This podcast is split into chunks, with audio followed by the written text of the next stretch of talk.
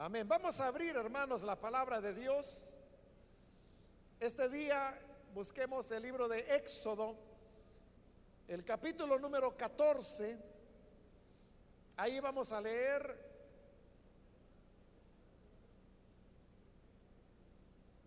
el pasaje en el cual vamos a estar reflexionando en esta oportunidad.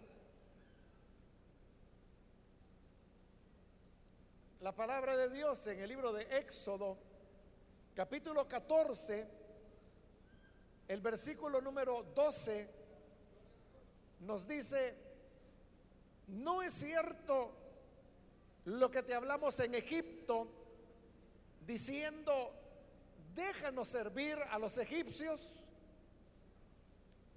porque mejor nos fuera servir a los egipcios que morir nosotros en el desierto. Amén. Hasta ahí vamos a dejar la lectura. Pueden tomar sus asientos, por favor.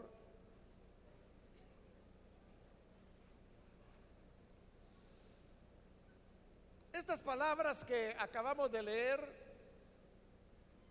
son parte de las quejas que el pueblo de Israel llevó delante de Moisés al darse cuenta que el salir libres de la esclavitud que ellos padecían en Egipto no era una cosa tan fácil como las personas pudieron haberlo pensado.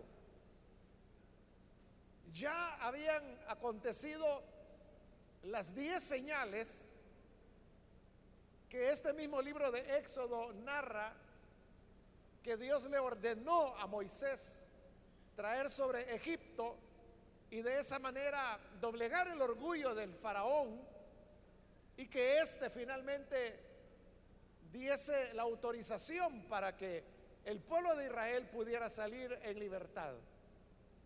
Ellos habían sido esclavos en Egipto durante 430 años, según lo dice este mismo libro del Éxodo, siglos durante los cuales ellos fueron oprimidos y llegó también un momento en el cual comenzaron a ser asesinados sistemáticamente. La orden del faraón era la de que cada niño hebreo que nacía debía ser arrojado al Nilo para que ahí se ahogara y de esa manera no continuaran multiplicándose los hijos de Israel. Ellos clamaron a Dios, Dios envió al Salvador, al libertador, el cual era Moisés, y es él el que después de estas diez señales termina doblegando el orgullo del faraón y esa es la manera como finalmente Israel sale aparentemente a la libertad. Ellos comienzan a caminar por el desierto porque el Señor les había dicho que no solamente iban a ser libres de la esclavitud en Egipto, sino que también iban a heredar una tierra que el Señor les decía que era una tierra de abundancia, donde fluía la leche, donde fluía la miel, donde las piedras eran de hierro, es decir, que los minerales eran muy abundantes, los metales.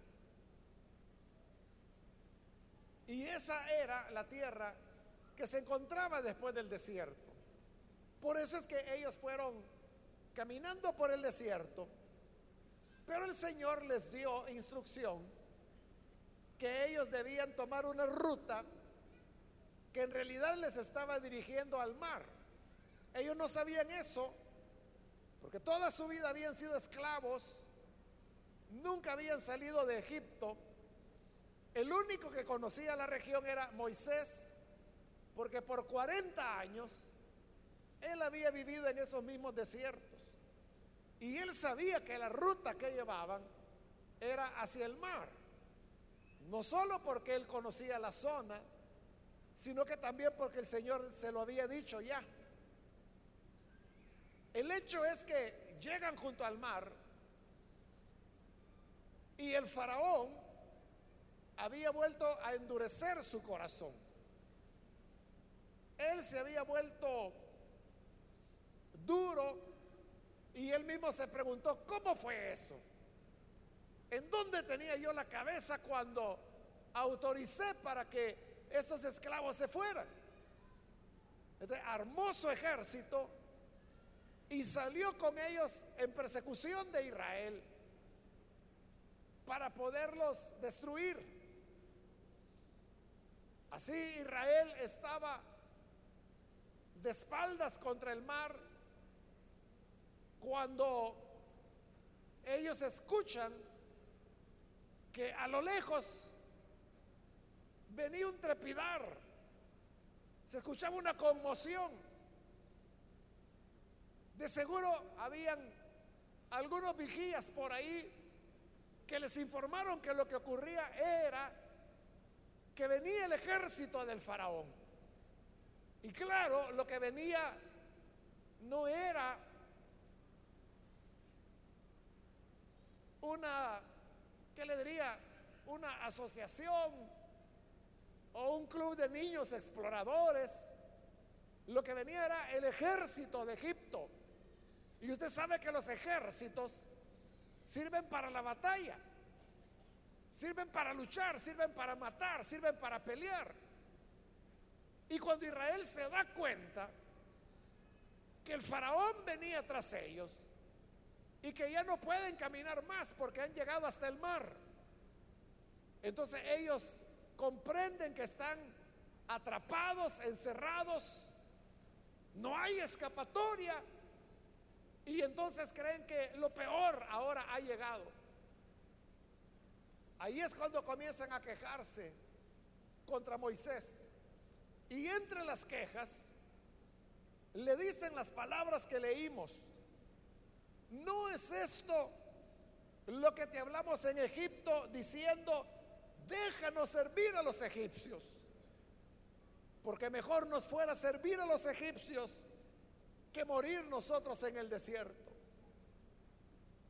Después que ellos, durante años, muchos años, habían clamado a Dios para que Dios los libertara, hoy ya están libres. Pero ante el hecho que el faraón los persigue, ellos están diciendo, mejor no hubiéramos salido. Hubiera sido mejor que nos quedáramos en Egipto, que allá hubiéramos continuado sirviendo a los egipcios, en lugar de venir acá para quedar muertos en el desierto. Entonces vea que obviamente eso parece una contradicción, porque ellos mismos son los que habían clamado, ellos mismos eran quienes habían pedido a Dios que los libertara. Pero hoy que ya casi están libres, ellos dicen, no, mejor no hubiéramos salido. En otras palabras, están diciendo, mejor no nos hubieras libertado, Moisés. Mejor estuviéramos en Egipto, mejor estuviéramos sirviéndoles a ellos. En lugar de que vayamos a quedar muertos acá. Pero Dios no les había dicho, yo voy a tratar con Faraón para que los deje libres y los voy a llevar al desierto donde van a morir. No era eso lo que Dios les había dicho. Lo que Dios había dicho es que Él iba a endurecer su mano contra Faraón, que el Faraón los dejaría ir y luego decía, los voy a llevar a una tierra, la que prometía a sus antepasados por lo tanto, la posibilidad de quedar muertos en el desierto era algo que no existía. Pero ¿por qué entonces hoy ellos están pensando que hubiera sido mejor quedarse en Egipto? Que hubiera sido mejor continuar sirviendo a los egipcios. Es, hermanos, porque ahora ellos están dando cuenta del costo, del precio que tiene la libertad, que era la bendición que Dios les daba, pero aunque era bendición, Todas las cosas tienen su costo. Y mientras más importante o más valioso es aquello a lo que el ser humano aspira, mayor es el costo que se tiene que pagar. Y no es que se tenga que pagar con dinero. Aquí no era cuestión de dinero. Aquí era cuestión de enfrentar la ira del faraón que venía con todo su ejército. Egipto era en esa época la potencia mundial. Entonces era el ejército más poderoso que ellos conocían, el que venía ahora en contra de ellos. ¿Y cómo no habría de ser así? Si uno pregunta, ¿y por qué el faraón estaba tan molesto? Era porque era a él a quien se les habían escapado. Era a él a quien habían servido. Era él el que se había aprovechado de la mano de obra gratis que obtenía de los israelitas por medio de la esclavitud. Por lo tanto, él viene furioso. Y por eso le digo, el precio de la libertad es grande. La libertad es uno de los valores que el ser humano más aprecia. Por el tema de la libertad, los hombres dan la vida. ¿Cuántas guerras, cuántas batallas no se han luchado a nombre de la libertad o en búsqueda de la libertad? Cuando fue la invasión de los Estados Unidos a Irak, los soldados estadounidenses que fueron allá, no sé si usted se recuerda cómo se le llamaba, cuál fue el nombre que los estadounidenses le dieron a estos soldados que fueron a Irak. Ya hace varios años de eso, ¿no? Pero el nombre que les daban eran combatientes por la libertad. No se referían a ellos llamándoles soldados, sino que le llamaban combatientes por la libertad. Porque era transmitir la idea primero a ellos, a los soldados, ¿no? y luego a la nación estadounidense, que si estaban en esa guerra era por la libertad. Bueno, eso es algo que todo el tiempo se cuestionó que si era así o no era así, pero el, hecho es de que ese era el nombre que le daban. Ellos pensaban que estaban peleando por la libertad. ¿La libertad de quién? Pues, pues no se sabía ciencia cierta. Supuestamente iban a libertar a los mismos iraquíes, ¿no? Pero ¿qué ha pasado con Irak después de esa guerra? Que la guerra no ha terminado todavía. Los pobres iraquíes siguen muriendo día a día. Si usted ha oído hablar del Estado Islámico, esa organización medieval que anda haciendo horrores en toda esa región, eso comenzó en Irak, surgió de Irak. Entonces, ¿de qué los libertaron? Más bien los entregaron a una maldición que nunca termina porque estamos ya a estas alturas del siglo y, los pobres iraquíes todavía siguen aguantando la guerra. Los estadounidenses hace ratos que se fueron de ahí. Los combatientes de la libertad hace ratos que se fueron. Entonces, supuestamente los libertaron, ¿no? Pero uno preguntaría, ¿no? ¿cuál libertad? Pero bien, le decía que por el tema de la libertad, los hombres luchan, pelean, pero la libertad es cara. La libertad no se obtiene fácilmente y eso es lo que los israelitas están viviendo ahora. ¿Por qué llegan a decirle a Moisés, mira, mejor nos hubiéramos quedado allá, mejor hubiéramos seguido siendo esclavos Y no ellos eran los que habían clamado que no querían ser esclavos. Entonces, ¿por qué hoy quieren ser esclavos? Y dicen, mejor no nos hubieran libertado, mejor nos hubiéramos quedado. ¿Por qué? Porque hoy se están dando cuenta que el precio que hay que pagar por la libertad es muy grande. Esa es la ira del faraón. Esa es la furia que el ejército egipcio trae contra ellos porque están pretendiendo ser libres. Y ante el temor del costo de la libertad, ellos prefieren continuar siendo esclavos y por eso le están diciendo a Moisés, mejor seguimos siendo esclavos, mejor le servimos a los egipcios. Eso será siempre así. Como le dije, aquellos elementos que el ser humano valora más es lo que más cuesta.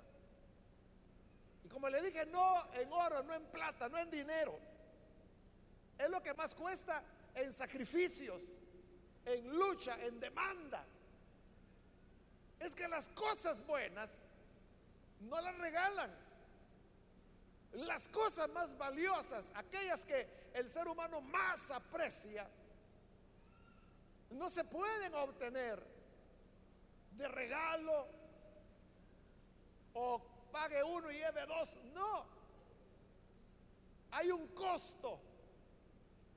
Aquí la gran pregunta que tenemos que hacernos es, ¿estamos dispuestos a pagar el costo de las bendiciones que esperamos de Dios o que le pedimos a Él? Le dije, esto de ser libres era algo que ellos habían pedido.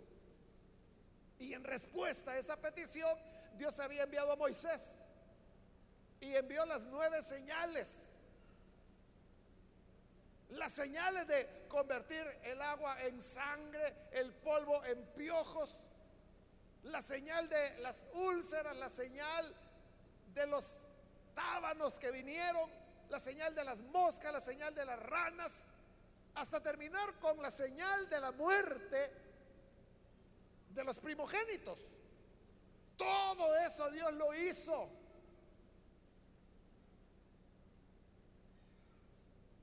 Todo era un don de gracia de Dios. Pero a ellos no les va a salir gratuito. Sino que hoy tienen que enfrentar al faraón Claro, no lo van a enfrentar en batalla. Si lo hubieran enfrentado en batalla hubiera sido terrible la matanza que el faraón hubiera hecho. Los hubiera exterminado. Siempre es el Señor el que peleará con él. Pero cuando Dios pelea por los suyos, cuando los suyos están dispuestos a pagar el costo nosotros, hermanos, también anhelamos la libertad. Y no estoy hablando de una libertad como era en el caso de ellos, una cuestión real, física, palpable. Eran esclavos de verdad. Pero a veces las personas tienen esclavitudes que no son así de trabajo forzado, pero son esclavitudes de pecado, vicios, cadenas que les atan moralmente, espiritualmente, y las personas quieren ser libres. Y dicen, yo ya no quiero ser más un alcohólico. Quiero cambiar.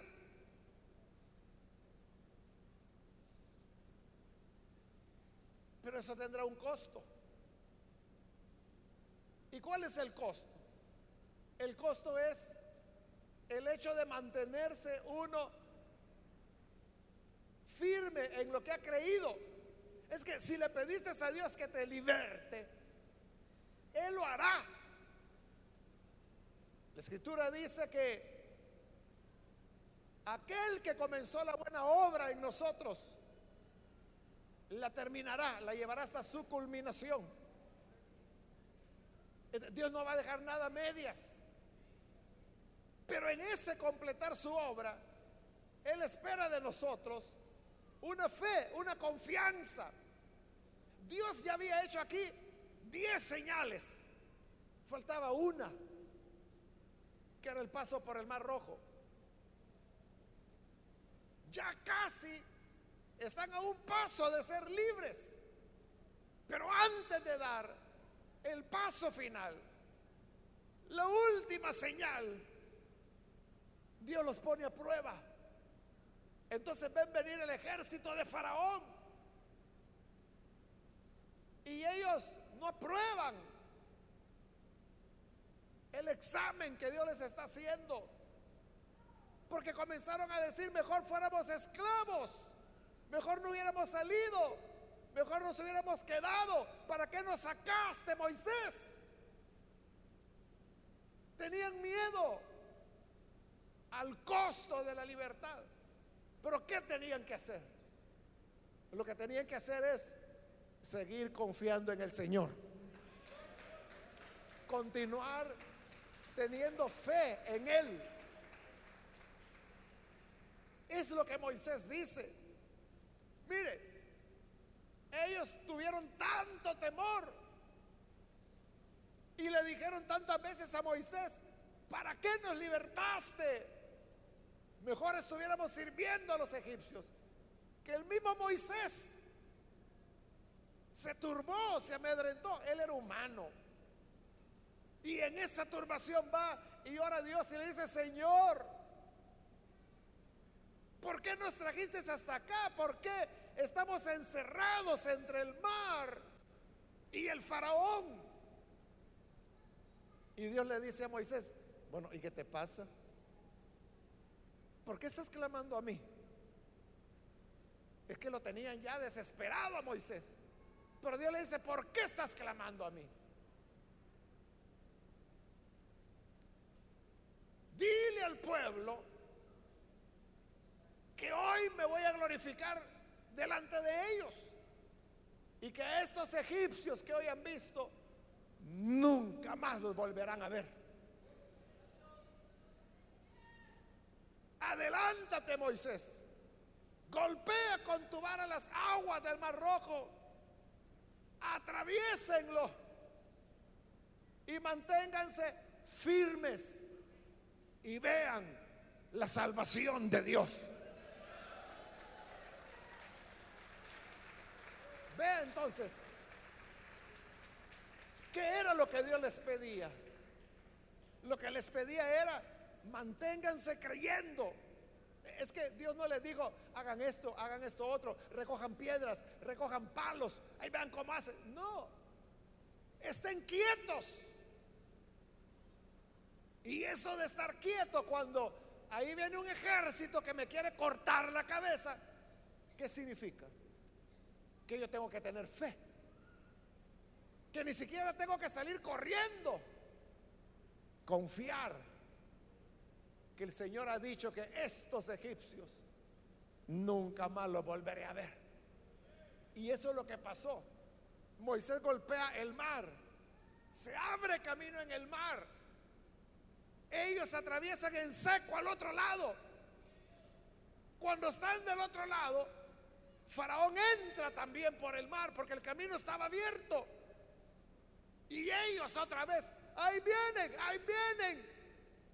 Nos van a matar a nosotros, a nuestros hijos, a nuestros animales.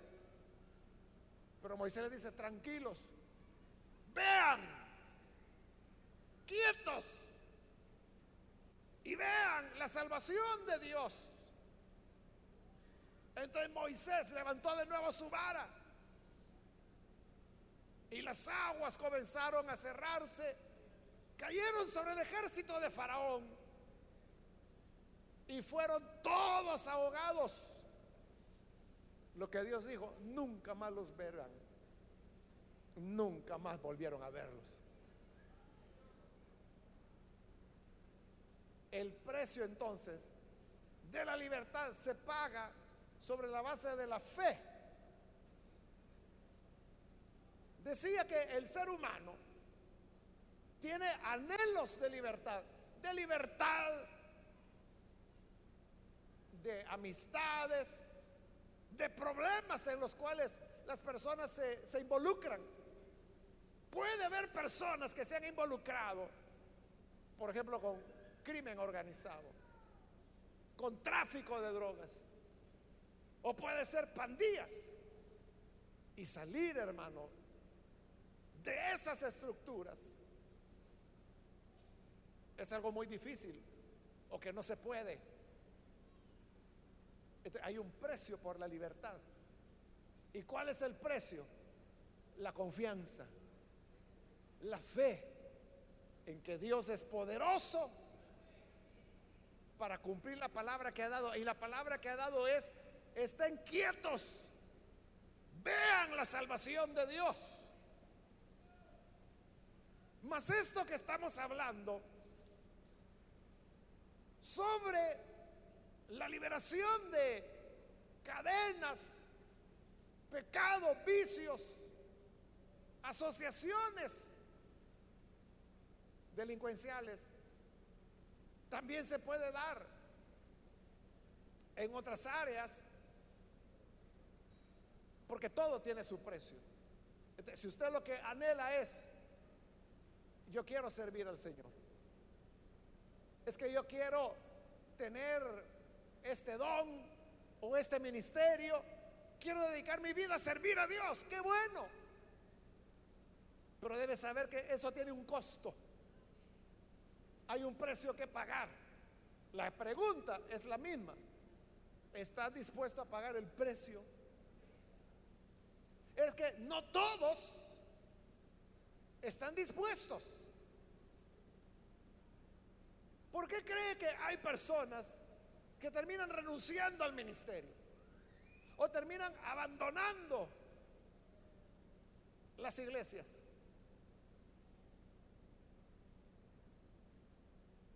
O a veces renunciando a sus privilegios, renunciando a los dones que Dios les ha dado. ¿Por qué? Es lo que estamos diciendo, que cada cosa tiene un costo. Y ese costo puede ser enemistades, críticas. Las dificultades pueden venir de diversas maneras, pero la salida siempre es la misma. Es fe. Fe en el Señor. Confiar en lo que Él hace. En lo que Él nos ha dicho. Es lo mismo. Moisés clamó a Dios. Dios le dice, ¿y por qué estás clamando? En lugar de estar aquí perdiendo el tiempo, dile al pueblo que marche. ¿Y que marchen para dónde si ahí está el mar? Pues hacia el mar. Levanta tu vara y se hará camino en el mar. Y diles que estén quietos, que vean la salvación del Señor. La fe es la que nos saca adelante. Ya sea para dones, ya sea para ministerios ya sea para cuestiones quizás personales, proyectos de vida que usted tiene, de familia, de trabajo, de negocio, qué sé yo. Todo tiene un costo. No hay nada gratis en la vida.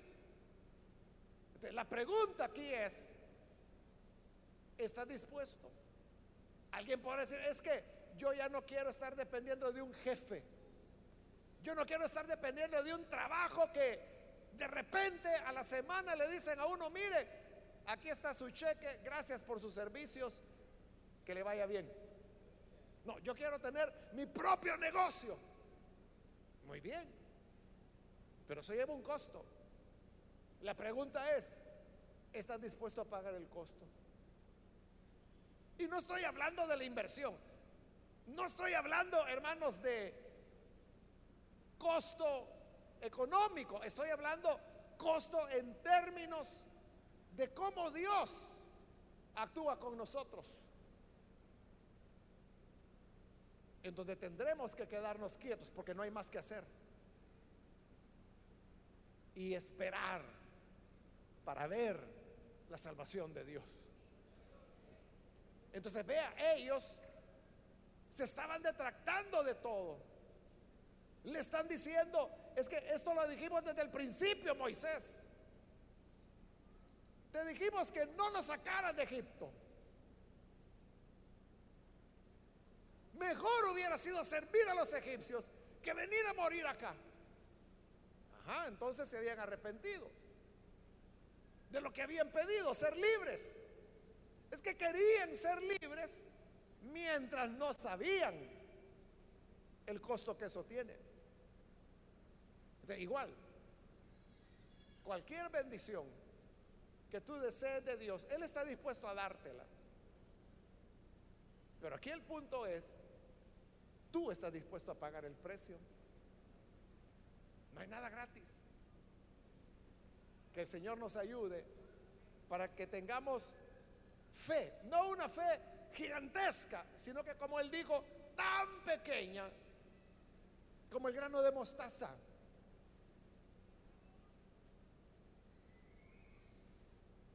Y si tenemos esa fe, podremos permanecer firmes aunque veamos que ahí viene el faraón y viene armado y no viene a celebrar 15 años. Y del otro lado está el mar, no hay paso. Pero en esos momentos que para el hombre son imposibles, si creemos y esperamos en el Señor, veremos la salvación de Dios. Amén. Vamos a cerrar nuestros ojos y vamos a inclinar nuestro rostro. Yo quiero ahora invitar, si hay con nosotros amigos o amigas que todavía no han recibido al Señor Jesús como su Salvador. Pero si usted ha escuchado la palabra y a través de ella se da cuenta que Dios tiene el poder para dar a sus hijos lo que le piden. Pero siempre hay un costo que hay que pagar. Quiero invitar si hay amigos o amigas con nosotros que todavía no han recibido al Hijo de Dios.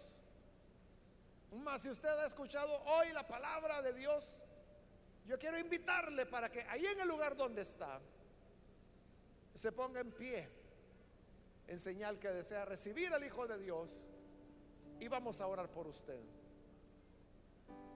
Muy bien, aquí hay un hombre que está pasando, Dios le bendiga. Si hay alguna otra persona que necesita venir, póngase en pie, por favor. Ahí atrás hay alguien más que viene, Dios le bendiga. Alguien más que necesita venir al buen Salvador, póngase en pie. Nuestra debilidad humana nos hace temer, nos da miedo, pero la fe es la que nos hace estar firmes y la que nos da la victoria. ¿Hay alguien más? Puede ponerse en pie. Si usted se encuentra en la parte de arriba, con toda confianza póngase en pie para que podamos orar por usted. ¿Hay alguna otra persona? Muy bien, aquí hay otro hombre, Dios lo bendiga. Bienvenido. ¿Alguien más que necesita pasar? Con Dios podemos ser más que vencedores. Con la ayuda de Dios podemos salir adelante. ¿Hay alguien más? Puede ponerse en pie.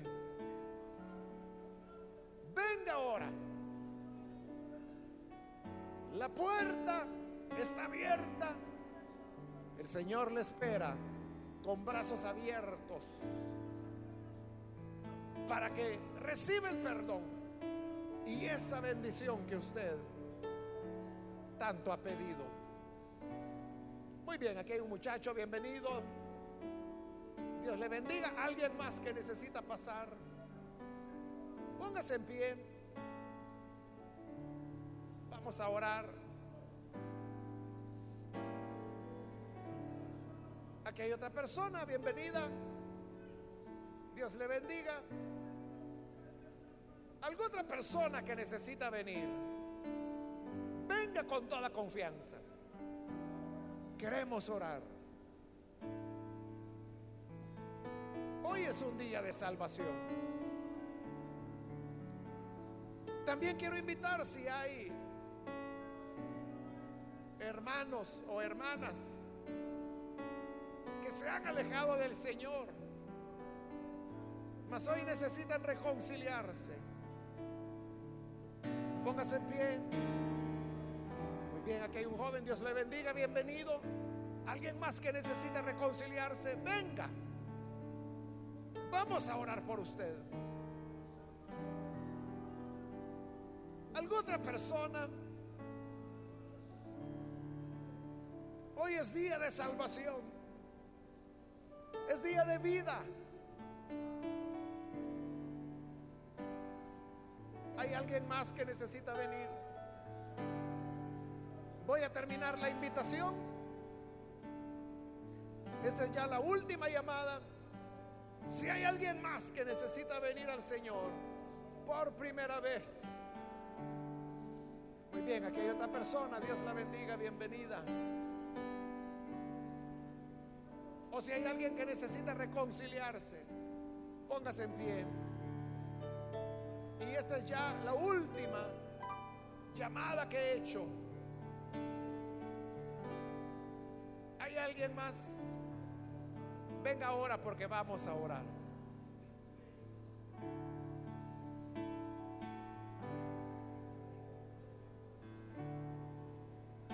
Bien, aquí hay otro hombre que pasa también, Dios le bendiga. Bienvenido. Y aquí adelante hay otro hombre más, Dios lo bendiga. Bienvenido también. No hay nadie más, esa fue ya la última invitación.